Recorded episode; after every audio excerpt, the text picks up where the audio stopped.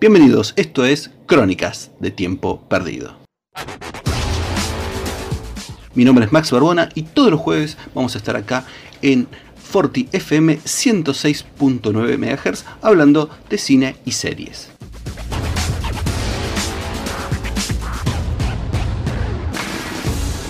Aparte del dial clásico del 106.9 MHz, también pueden escucharnos en nuestra página web que es www.forti40fm.com.ar y además también pueden hacerlo en nuestra aplicación que la pueden encontrar en Play Store y es Forti FM.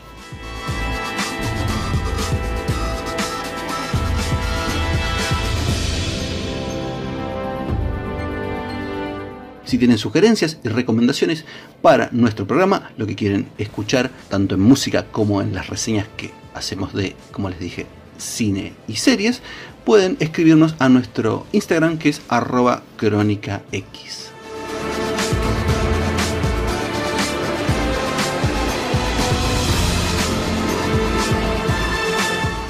Y como es ya un clásico en nuestro programa, como el movimiento se demuestra andando, entonces que empiece la función.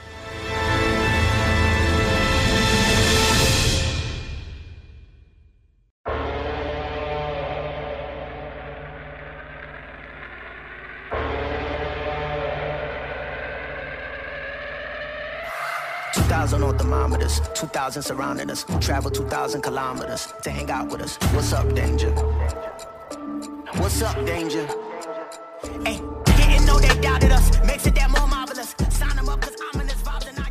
Y en Crónicas de Tiempo Perdido vamos a revisionar Spider-Man Into the Spider-Verse o como se conoció acá, Spider-Man Un Nuevo Universo. Esta es una película del año 2018 ganadora del Oscar dirigida por el señor Bob Persichesky, Peter Ramsey y Rodney Rodman, que nos presenta la historia de Miles Morales, un joven de Brooklyn, ¿sí? de origen y ascendencia afroamericana y latina, que se convierte en el nuevo Spider-Man. Sin embargo, lo primero que vemos en la película no es a Miles, sino a nada más y nada menos que a Peter Parker, que nos cuenta su historia, los años que lleva eh, convertido en el hombre araña, hace 10 años que es el hombre araña, y finalmente nos empieza a mostrar sus aventuras a la par de la presentación de Miles, que es un chico, como les decía, de Brooklyn, de unos sectores medios bajos, los dos padres laburantes, policía uno, eh, enfermera la mamá, que él, gracias a sus conocimientos y a sus habilidades académicas, termina obteniendo una beca en una eh, reconocida escuela secundaria llamada Visions. Sin embargo, Miles no se siente muy a gusto porque le gustaría seguir estando en la escuela pública y la verdad es que piensa que es una escuela un poco elitista. La cuestión es que mientras lidia con esto, accidentalmente en una salida con su tío Aaron, que está peleado con su papá, eh, es picado por una araña radioactiva.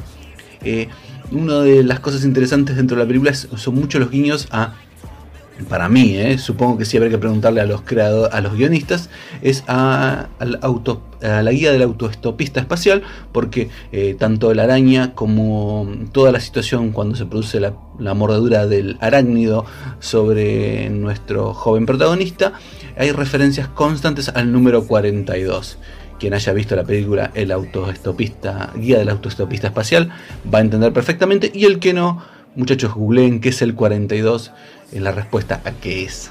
Pero bueno, la cuestión es que, como les decía, en el medio Miles, con este descubrimiento de sus nuevos poderes, se topa con el Spider-Man.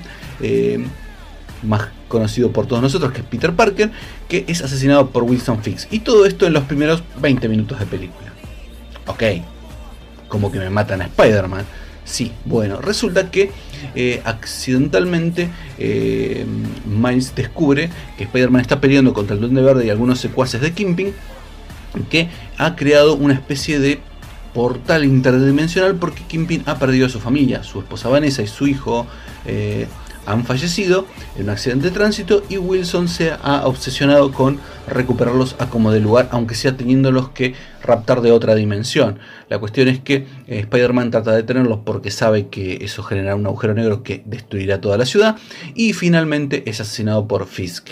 Bueno, a qué le queda el sallo de ser el nuevo héroe, el nuevo Spider-Man, a Miles que es un pibe que, imagínense, como les decía antes, eh, no quiere una escuela nueva, está lidiando con lo que es, con sus sentimientos, porque tiene un, trasfondo artístico y sin embargo y popular y va a terminar en una escuela elitista, entonces este chico está buscando su identidad, está desesperado por encontrar quién cuerno es en este mundo mientras todo el mundo pone sus expectativas en él y le dice que él es genial. La cuestión es que este chico descubre que ese eh, experimento para abrir un portal ha traído a em, ha abierto un portal hacia el multiverso, donde tenemos diferentes versiones del hombre araña. Tenemos un hombre araña que vive en 1933 y combate a los nazis, es, es el Spider-Man Noir, interpretado por de pie Nicolas Cage y después tiene otras versiones del hombre araña como una chica kawaii muy japo que anda en un super robot inspirado en una araña eh, una versión de Spider-Man femenina una Spider-Woman que es en vez de ser eh, pariente de Peter Parker es nada más y nada menos que Gwen Stacy la clásica novia del trepamuros la primera novia del trepamuros. Eh, y a su vez también tenemos un Spider-Man de cartoon sí, sí, un Spider el Spider cerdo Sí, en tu cara Homero Simpson.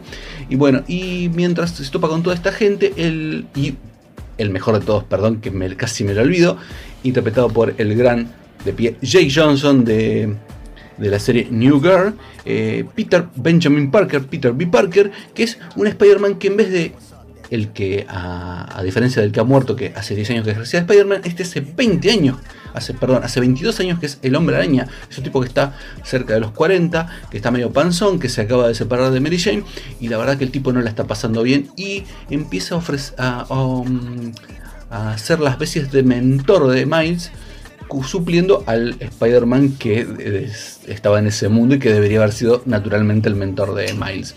La cuestión es que Toda esta gente intenta detener a Wilson Fisk y eh, elaboran un plan. El tema es que los eh, Spider-Man que vienen de otras dimensiones empiezan a sufrir dolores y saben que si se quedan mucho tiempo en esa dimensión, eventualmente van a morir. Entonces la idea sería que ellos abrieran el portal, se vuelvan a sus dimensiones y que Miles no solo se reportar, sino que destruya el aparato. El tema es que Miles no tiene experiencia, no se anima y tiene muchísimas dudas y bastante inexperiencia. En la película, en líneas generales, de lo que trata es de la identidad, de encontrar quién sos en este mundo y a su vez también toca temas relacionados con la cuestión superheroica de Spider-Man y el leitmotiv del hombre araña y el por qué es uno de los pocos héroes que no importa en qué encarnación tenga, siempre usa máscara. Sí, gente del Marvel Cinematic Universe, no hay que sacarle la, máscara a Spider-Man porque cualquiera puede ponerse la máscara. Y ese es el leitmotiv del personaje. Cualquier persona que sabe que es lo que es correcto, eh, se puede convertir en un superhéroe. En este caso, que es lo que personalmente a mí me parece que emparenta más al hombre araña con tipos como Superman o incluso con conceptos eh, de otros héroes también muy icónicos como el concepto original de Batman, no el Batman oscuro que todo lo puede, sino el que, que lo toma del zorro, de la sombra, del fantasma que camina. Cualquiera puede estar bajo de la máscara y vestirla con valor y dignidad. Eh, no es el disfraz lo que lo vuelve digno, sino el quien está bajo esa máscara quien vuelve digno a este icono, ser más que un individuo, ser una idea. Y creo que eso es uno de las leitmotivs de la, de la película, junto, como les decía, junto con la búsqueda de la identidad. ¿Quién soy? ¿Qué es lo que esperan de mí? ¿Y qué es lo que finalmente quiero ser? ¿Qué es lo que eh, le permite a Miles en uno de los momentos más icónicos de la película dar lo que le había aconsejado Peter B. Parker? Un salto de fe, confiar en quién puede ser, en lo que es, siente capaz de hacer y en las personas que sí confían en él y que han pasado por lo mismo y pueden entenderlo. Eh, eh, además, Into Spider-Verse es excelente en lo que se refiere a la estética, es literalmente mirar un cómic en movimiento. Es, algo que quiso hacer en su momento Ann Lee con Hulk en el 2003 y la verdad es que le salió mal. Perdón, Ann Lee, te van con un montón de cosas, pero Hulk de 2003 es aburrida y las transiciones donde pretendías que fuera un cómic salían mal, quedaron sosas. Acá no, acá está jodidamente espectacular. Un laburo donde tenés una imagen que tranquilamente es 2D, pero laburada con iluminación y diferentes texturas para que parezca 3D. A su vez, planos súper lisérgicos, eh, como si estuvieran tirando tinta sobre una historieta, la presentación de cada personaje y la elaboración de ellos con la presentación de una etapa de un cómic, todo insertado perfectamente dentro de la historia sin que te interrumpa, sino que la alimente. Eh, pequeñas referencias a la franquicia fílmica, eh, especialmente en el personaje de, Jake Johnson, de Peter B. Parker, Peter que es nada más y nada menos que una referencia casi constante a cómo sería si viéramos a Toby Maguire, pero la verdad es que Jake se lleva las palmas, así que no quiero escuchar esta versión por Toby Maguire. Perdón Toby, te queremos, pero no. Y además una banda de sonido espectacular que enfoca muy bien cómo funciona el personaje, el uso del leitmotiv del tema de Spider-Man de esta película en las diferentes versiones, que es más oscuro y épico en el Spider-Man Noy, es ridículo y gracioso en el Spider-Cerdo, eh, que es rockero, medio indie, eh, cuando está eh, en pantalla Gwen Stacy, y finalmente todos los guiños para el tipo que es fanático y comiquero o la tipa que es fanática y comiquera, como por ejemplo pequeñas escenas donde recrean eh, partecitas de los cómics, como por ejemplo los guiños a la portada de la Amazing Fantasy número 15, que es la primera aparición del hombre araña. Googleen Amazing Fantasy número 15 y van a encontrar esa escena durante 3 o 4 segundos en, eh, en un rescate de Spider-Man a Miles Morales. Así que no puedo tirarle más que flores. Si ustedes no son fanáticos de los cómics de superhéroes, pero les gustan las películas de aventuras, mírense Spider-Man Into the Spider-Verse, que es una excelente aventura. Y si son fanáticos de los cómics, van a encontrar un montón de referencias, todas las que les nombré, y más todavía, porque tiene capas y subtextos geniales esta película. Así que mi recomendación es revean Spider-Man Into the Spider-Verse, una de las mejores, si no la mejor, película relacionada con nuestro trepamuros favorito.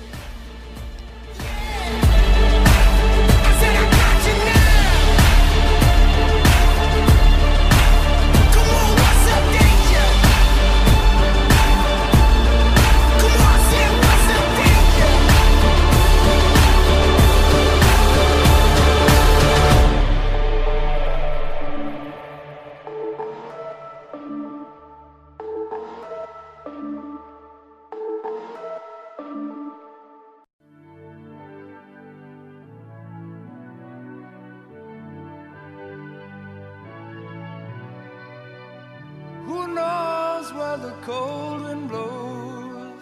I ask my friends, but nobody knows. Who am I to believe in love? Oh, oh love ain't no stranger.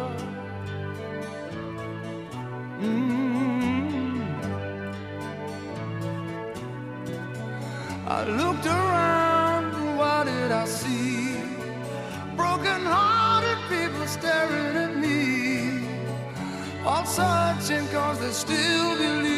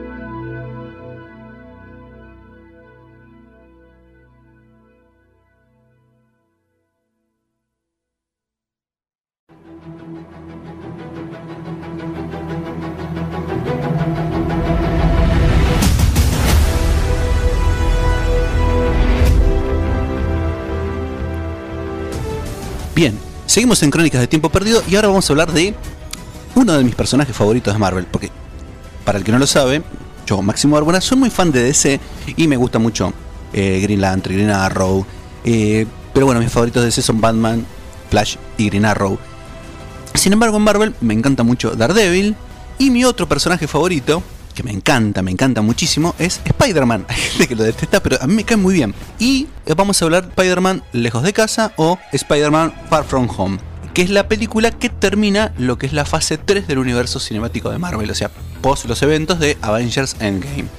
En este caso, eh, vamos a empezar por decir un levecito de efecto que tiene, que la película al ser el final de la fase 3 oficia como de prólogo de todo lo que pasó, engancha bien con todo el universo. Igual no te perdes mucho si... Me refiero, si no viste Endgame, a haber muchos guiños así que te vas a quedar colgado. Lo que si uno no va a entender qué pasó con Iron Man. Bueno, miren Endgame y vayan a ver Far From Home. Bueno, ¿de qué trata Far From Home? Luego de lo que sucedió en los eventos de eh, tanto de Endgame, donde desapareció la mitad de la población universal, perdón, no iba a decir mundial, pero universal, en este caso la Tierra la mitad de la gente, eh, entre ellos Peter Parker, ahora regresan todos y empezamos a explorar las consecuencias de lo que ellos llaman el blip, el chasquido. Bien, y vemos cómo eh, en este tiempo se volvió se empezó a desarrollar la relación entre MJ, ¿sí? interpretada por Zendaya, y que es la versión, vamos a ser sinceros, es la versión nueva de Mary Jane Watson. ¿sí? Acá tiene otra etnia, pero la verdad es que la piba funciona bastante bien porque por ahí no es tan lanzada como la original, la pelirroja original, pero es una piba que es bastante decidida y tiene bastante claras sus prioridades. Y mientras tanto tenemos a Peter que, como en todas las versiones, es un salame. Es un salame y el tipo trata de eh, elaborar un montón de planes que no le terminan de funcionar para decirle a esta piba que gusta de ella. En el medio tenemos a Nick Fury que lo está persiguiendo porque han aparecido una serie de, seres extraños eh, denominados elementales y un nuevo, una especie de nuevo héroe en la ciudad que se hace llamar, o que lo han empezado a llamar, Misterio, que es eh, cuya identidad civil es Quentin Beck, ¿sí? que es interpretado por el ganador del Oscar, Jake Gyllenhaal. ¿sí? Eh, bueno, data trivia curiosa, Jake Gyllenhaal fue uno de los candidatos en la recta final para ser el Doctor Extraño. Así que es muy impresionante verlo lanzar rayos con sus manos y salir volando con una capa. Eh, y uno podría imaginar lo que podía haber sido como el Doctor Extraño, sin desmerecer nada a Benedict, ¿sí? que la verdad que se quedó con el papel muy bien. La cuestión es que, bueno, este nuevo héroe eh, está supuestamente viene de un universo paralelo, una tierra diferente, y él explica que viene de una tierra 800 y pico, que nuestro universo conocido es el 616, guiño al universo 616, que es el universo oficial del universo Marvel en los cómics. Bueno, ¿Qué es lo que tiene de bueno la película? La verdad es que es, a mí me pareció mucho más entretenida, mucho más dinámica que Homecoming. ¿sí? A mí en Homecoming una de las cosas que me había gustado era el villano. Me encanta Michael Keaton y la descosía. Y después en posteriores eh, vistas noté que me gustaba la relación de mentor que tenía eh, Tony con eh, Spider-Man. Eso ganaba, ganaba, puntos en, el en los visionados posteriores, pero de entrada era como que la película estaba como muy lastrada y uno le quedaba la sensación de que Spider-Man era un poco el Robin de Iron Man. Uno después se termina dando cuenta que es más el hijo o algo así. El discípulo, el sucesor. Eh, Tony era Obi-Wan Kenobi y este es eh, Luke. Bien, la cuestión es que acá Peter Parker lidia con esas cuestiones y se debate entre asumir completamente la responsabilidad de ser, entre comillas, el sucesor a nivel héroe grosso de su mentor de Iron Man, o decir, largo todo, que total me quiero, lo único que quiero es tener una vida adolescente normal con la chica que me gusta. Bueno, todos esos ejes están muy bien jugados eh, dentro de la película. Eh, hay como una. Alguien comentó en un momento que había como una bipolaridad, ¿no? Porque de repente uno veía las escenas de, los eh, compañeros de Peter Parker, la interacción que tenían incluso con sus profesores, de sus identidades civiles, y uno decía, che, está bastante bueno, es entretenido, qué sé yo, mm, podría estar bueno que viniera las escenas de superhéroe. Y cuando veía la escena de superhéroe, uno pedía, no, no, pero déjame la otra que también estaba buena. Y la verdad es que funciona bastante bien y lograron como una amalgama. No sé si decir que lograron un equilibrio bueno o perfecto, sino que esa amalgama funciona bien, porque cuando vos estás viendo las escenas de acción están buenísimas, mm, sin ser uh, las más originales del mundo, pero sí son muy buenas y muy efectivas. Y la verdad es que se luce mucho más que en la película anterior, Spider-Man, acá. Incluso lo hacen menos dependiente de la parte tecnológica que le ha heredado en, el tema de los trajes eh, eh, su antiguo mentor Tony Stark. Y la verdad es que se agradece un poco porque la verdad es que aunque Peter siempre fue un genio, un tipo capaz de diseñar cosas tecnológicamente, eh, darle un super traje con el que está... tiene muchas cosas fáciles mm, para combatir a villanos estándar, no sé si estaba tan bueno. ¿sí? De hecho, en los cómics, para el que no lo sabe, Peter Parker ha usado diferentes armaduras con más tecnología pero en ocasiones especiales. Por lo general él siempre usa el spandex con la tecnología mínima indispensable, los lanzarredes y etcétera, etcétera. Así que eh, se agradece esa leve vuelta a los em, comienzos. Así que si van a ver Spider-Man Far From Home van a encontrarse con muchas escenas de acción muy buenas. ¿sí? Es, vean todas las escenas donde Misterio usa sus poderes barra armas gadgets y la verdad es que es para aplaudirla. Es como uno se imaginaba a Misterio si lo ha visto en los cómics. Eh, y agrego una cosilla más antes de terminar. El tema de Misterio y esa posición de que es héroe o no, em, para el que no leyó los cómics, eh, va a estar buena, va a disfrutar y descubrir cómo funciona el personaje. Para los que hemos leído cómics, como yo, y alguno más, es como que uno dice, ah, claro. Pero bueno, no le voy a spoiler al que no se haya tragado 200.000 cómics de Spider-Man, pero la verdad es que me gustó la interpretación de Misterio, me gustó cómo está creado y me gustó las cosas que hace y sus motivaciones. ¿sí? Me parece mucho, un poco, no sé si más sólidas, me parecieron mejores que las del cómic. ¿sí? Las motivaciones del cómic no están tan buenas. Sí, desmitifiquemos eso también. Así que todavía está en cartelera Spider-Man Fan From Home. Vayan a verla y quédense porque tiene dos, dos escenas post créditos. Una que tiene una, un recorrido, unas escenas muy linda, muy buena, donde uno se da cuenta cómo es ser Spider-Man y viene con un rizo de... No les voy a decir de qué. Quédense véanlo y van a decir, ¡ah, no puede ser! Y después una segunda escena post créditos al final de todo que engancharía o nos tiraría una leve pista de lo que puede llegar a pasar en la fase 4 del universo cinemático de Marvel.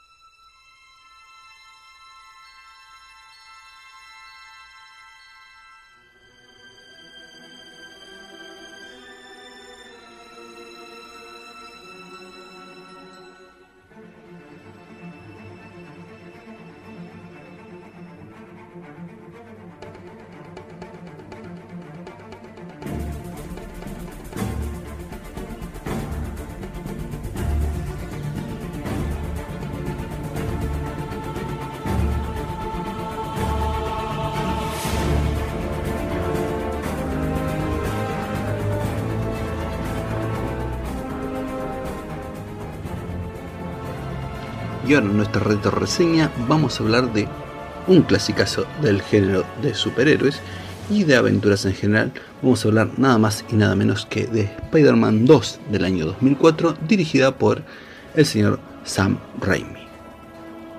Hace poco tiempo Sam Raimi volvió a estar en boca de todos, precisamente porque va a dirigir la nueva película, la secuela de la película original del Doctor Extraño, eh, que se llamaría Doctor Strange and the eh, Multiverse of Madness y el multiverso de la locura. Pero, pero, pero, muchos años antes, cuando todavía era un director de culto, eh, habiendo producido la cinta, la trilogía de cintas de Evil Dead, el señor Sam Raimi le cae el encargo para hacer en realidad su sueño de dirigir la película de nuestro trepamuros favorito. La cuestión es que Raimi, gran fan de la versión de Romita Senior y de, Spider-Man, eh, se despacha con una muy linda película que es la primera Spider-Man, pero digamos que su magnus opus de la trilogía original de eh, El Hombre Araña protagonizada por Tobey Maguire es nada más y nada menos que la película de la que vamos a hablar hoy, que es la segunda, Spider-Man 2. En Spider-Man 2, eh, Raimi se pone a jugar con los personajes y explora mucho mejor el tema de la identidad, de buscar quién quiere ser uno, ¿no? Porque ese es el punto de, del personaje de Peter Parker en esta película. Es un tipo dividido entre dos identidades, entre las obligaciones y el deber, que es ser el hombre araña, en utilizar sus poderes para hacer el bien, y la idea de dejarlo todo y lanzarse a los brazos de su mm, amada Mary Jane Watson, interpretada como siempre por Kristen Dance. Eh, el tema es que eh, Peter em, cada minuto que pasa en la película eh, descubre que ser Spider-Man y la verdad que apesta un poco. O sea, como digamos, su mejor amigo cree que él lo protege a Spider-Man y a su vez acusa a Spider-Man de haber matado a su padre, que como saben todos, eh, spoiler alert, después de 20 años, eh, o casi con 20 años, que en la primera película el villano era el Duende Verde, que era interpretado por William Dafoe y que era el padre, Norman Osborn, de su mejor amigo Harry.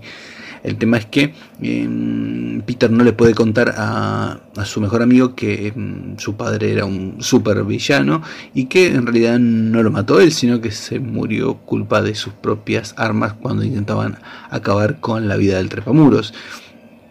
A su vez, eh, no tiene, mm, no tiene trabajo porque al principio de la película lo echan de su laburo, eh, no puede ayudar a su tía, eh, de hecho tiene un encontronazo con su tía porque él termina contándole la verdad sobre lo que sucedió con el tío Ben, eh, y a su vez Mary Jane se hincha un poco los ovarios de esperarlo al pibe y se empieza a salir con otro chabón que resulta ser el sexy astronáutico y millonario hijo de Jonah Jameson, James, perdón, John Jameson. Este, la cuestión es que eh, Peter va de mal en peor y ese estrés le empieza a generar que sus poderes empiecen a fallar.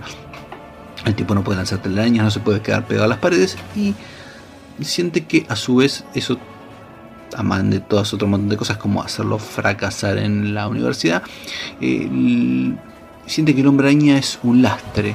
Hay, un momento, hay muchos momentos geniales en la película, especialmente en la parte dramática, en toda la construcción de Peter, em, donde se reencuentra un mambo así como místico, como diría Jorge, te lo resumo, un mambo místico con su tío que le, eh, al que él le dice que está hinchado las bolas de ser eh, Spider-Man, que, quiere ser, eh, que Spider-Man es solo un sueño, que él quiere estar solo, solo con la mujer que ama. Pero a su vez, en el medio de todo este quilombo, eh, Peter, en un laburo para la facultad, resulta que se topa con Otto Octavius, un genio que es un grosso y que está montando un, experimento con el cual va a manejar una especie de, de elemento de fusión que crea como una especie de pequeño sol, una fuente de energía eh, ilimitada y a su vez está financiado por eh, la empresa de Harry Osborn. El tema es que esto le va a permitir a Otto em, dispararse como el grosso científico que es y a Harry obviamente le va a dar mucha, mucha guita a su empresa. El tema es que en el medio de todo este quilombo em, los brazos mecánicos que utiliza para hacer el experimento Otto eh, eh, fallan porque obviamente no puede controlar la fuente de energía y estos brazos se quedan fundidos a la columna del pobre hombre. La cuestión es que Otto, eh, dominado por la inteligencia artificial de Osu, sugestionado, enloquecido, porque en el medio del accidente que um, le fusionan los brazos a la espina dorsal, eh, muere la esposa de Otto, un poco culpa de él, em, y Otto pierde la chaveta. La cuestión es que eh, se deja influenciar por esta inteligencia artificial que maneja los brazos mecánicos que tiene pegados a su cuerpo y se transforma en el supervillano conocido como el Doctor Octopus, que igual el nombre se lo pone Jonah Jameson. Em, la cuestión es que mientras, como diría uno de mis youtubers favoritos, el señor Ed Toffy Díaz, em, mientras tenemos un conflicto externo donde em, Peter tiene que pelear con un tipo que tiene cuatro vasos mecánicos pegados a la espalda, Em, la parte más interesante, a pesar de que la aventura es genial, la parte más interesante es el conflicto interno que tiene Peter intentando lidiar con el tema de no querer ser más el hombre araña, precisamente porque es, era el hombre araña le acarrea más tristezas que otra cosa. Pero, pero, pero, a diferencia de la versión actual del hombre araña del MCU, em, y en eso sí emparentado con el eh, Spider-Man del de Andrew Garfield, eh, este Spider-Man es un tipo que a pesar de todos los quilombos antepone eh, su, su, deber a muchas otras cosas que le lo podrían hacer un poco más feliz. Em, como les decía, em, recomiendo ver la película original de Spider-Man 2, eh, pero les sugiero que busquen, que ahí dura unos, unos 10 o 12 minutos más eh, una versión llamada Spider-Man 2.1, que es la versión extendida de esta película, que en vez de casi dos horas dura dos horas y cuarto. Eh, donde la mayor parte de las escenas están un poco más alargadas. Hay mm, dos cosas que valen la pena de esta versión. Una es eh, una escena donde cuando Peter renuncia a ser el hombre araña, Jonah Jameson se hace del traje de, del trepamuros y no tiene mejor idea que ponérselo y creerse que es el hombre eh, araña en una escena desopilante por parte de J.K. Simons que para toda la vida va a ser siempre la mejor versión posible de Jonah Jameson. Y también tenemos la escena no final, sino la la pelea antes del clímax de la película, donde tenemos a, mm, Otto Octavius y a Spider-Man peleando sobre el tren eh, en el carril elevado, que es una de las mejores escenas de la cinta, pero acá en una versión extendida donde tiene muchos más detalles, donde la pelea es mucho más extensa, y es creo que es eh, estas dos escenas que nombré son el bonus que, que, que te permitiría elegir ver Spider-Man 2.1 para que la experiencia de rememorar esta película sea aún sublime.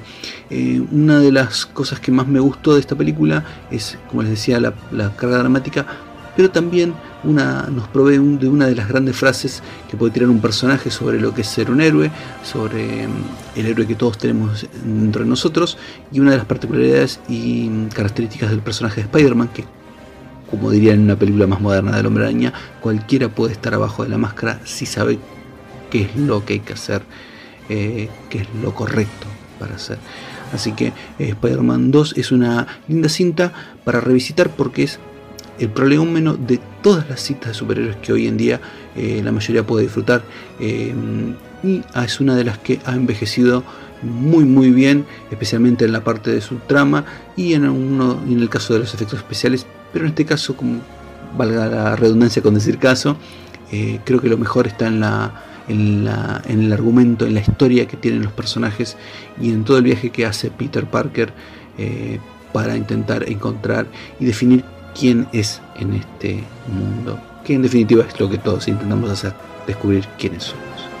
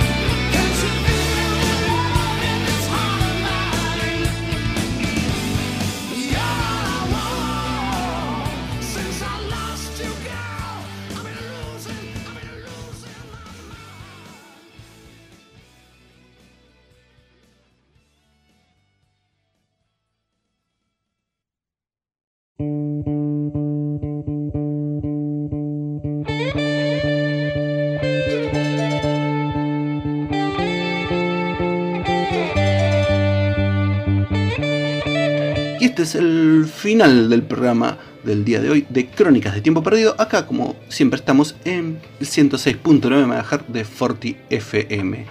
Los espero la semana que viene para que sigamos reseñando más cine y más series y escuchemos muy buena música también. Mi nombre es Max Barbona y los despido hasta la semana que viene, valga la redundancia. Espero que les haya gustado y, como dice uno de mis youtubers favoritos, nos veremos en el futuro. O nos iremos.